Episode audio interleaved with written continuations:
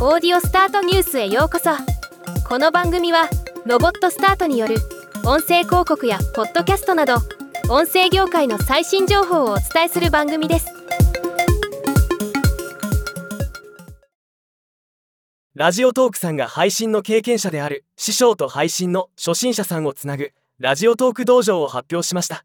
2023年3月6日から3月13日までの期間中初心者さんの第1期生12名を募集しています。ラジオトーク道場プロジェクト内容週1回程度オンラインで師匠と面談できます。随時師匠に質問や相談できます。例えば合意があれば師匠の番組へのゲスト出演も可能。サポート期間終了後の慰安会では同期や他の師匠とつながったりクローズドでの相談ができます。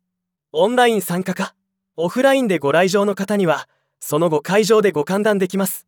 音声ライブ配信を始めてみたものの思ったよりリスナーが増えないなどの課題を解決したい人にぴったりな実践的な企画だと思います。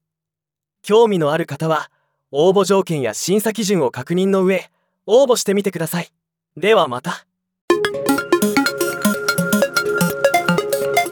今回のニュースは以上です。